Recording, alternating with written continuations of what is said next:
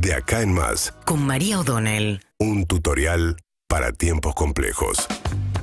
Bien, ayer, eh, no, ayer no, el día de Navidad, Alberto Fernández hizo uso de la cadena nacional para hacer un mensaje en el cual destacó que la economía finalmente, y a pesar de pronósticos que indicaban otra cosa, este año la economía habrá crecido más del 10%, el 10%, con lo cual recuperó la caída que había tenido en el 2020 la economía en este 2021. Es cierto y que finalmente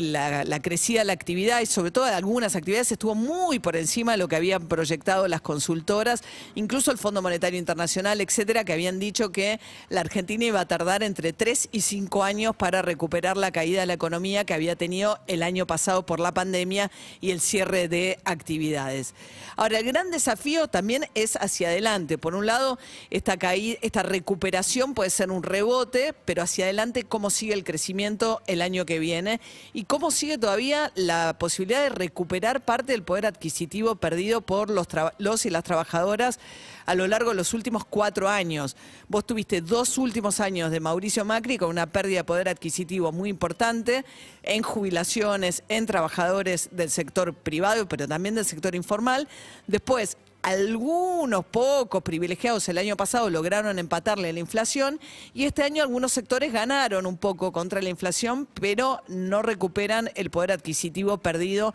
a lo largo de los últimos años. Y ese es un poco también el gran desafío que tiene que ver con el punto central que es el problema de la inflación. Es muy difícil poder recuperar poder adquisitivo cuando estás con los niveles de inflación que hay en Argentina. Este año se tuvieron que reabrir tres veces la paritaria porque tres veces las proyecciones superaron. Arrancamos el año con Martín Guzmán planteando el objetivo de inflación del 29% y los gremios más afines al gobierno cerraron las paritarias en, en concordancia con ese número y después tuvieron que reabrir y finalmente algunos terminaron apelando a la obtención de un bono para poder cubrir la inflación a lo largo de este año. El empleo se recuperó, pero ¿cómo se recuperó? Se recuperó sobre todo el único empleo que venía creciendo, que es el empleo que es de menor calidad, que no es el empleo en relación de dependencia al sector privado, sino sobre todo empleo independiente, de monotributistas, trabajadores autónomos, etcétera. Con lo cual, eso también perjudica, y sobre todo el trabajo informal, eso también perjudica la posibilidad de que los trabajadores, en general, la masa de trabajadores y trabajadoras, le pueda ganar a la inflación, porque los que tienen mucho mayor poder de negociación son los sindicatos, para discutir la paritaria y sobre todo los sindicatos grandes o los que están a cargo de áreas estratégicas. Hablando de eso, hoy el gobierno va a presentar una denuncia a partir de un video que encontró eh, Graciela Camaño, la titular de la AFI, la Agencia de Espías del Estado, que dijo que había encontrado en un disco duro la grabación de una reunión en la cual se ve al que era el ministro de Trabajo de María Eugenia Vidal, junto con el intendente de La Plata, Garro, y una Cristina Camaño, perdón, dije Graciela, que es la diputada, Cristina Camaño. Cristina Camaño encontró este video en el cual está el intendente de La Plata, el ministro de Trabajo María Eugenia Vidal y sectores de eh, em, representantes de los empresarios de la construcción de La Plata, en la cual estos eh, funcionarios del gobierno y el intendente les anticipan que van a ir en contra de las denuncias contra el Pata Medina, que es el, era el representante, el sindical, el titular de la UOCRA seccional La Plata.